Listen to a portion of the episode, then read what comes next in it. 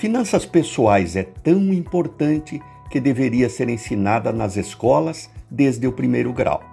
Afinal, vamos passar a vida inteira convivendo com juros e pagando duas, três vezes por algo que financiamos. Quero que vocês reflitam comigo. Quando o assunto é dinheiro, existe o gastar, o poupar e o investir. Os dois primeiros, é óbvio, são diferentes o que a maioria das pessoas não sabe é que poupar é diferente de investir. Vou dar exemplos. Primeiro, gastar. Vamos imaginar que a pessoa tem 80 mil reais e resolva colocar a família inteira num avião e fazer uma viagem de um mês ao exterior. Quando retorna, gastou tudo. Não sobrou nada dos 80 mil. Perceberam? O segundo exemplo é o de poupar.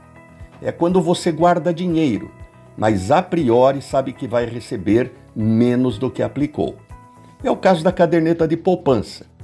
Quando a Selic está abaixo de 8,5%, a poupança rende 70% da Selic.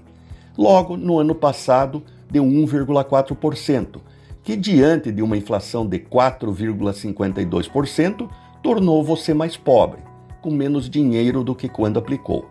Aplicou 80 mil, um ano depois tem em valores reais, 77.500.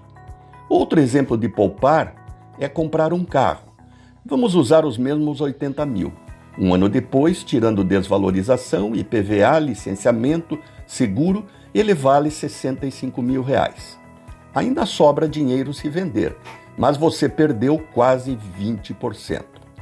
Por fim, investir. Exemplo, numa previdência privada. O mais futuro rende em média ao ano quase seis vezes a Selic, 11%. Resultado: você terá muito mais do que aplicou. Renato Folador para CBN.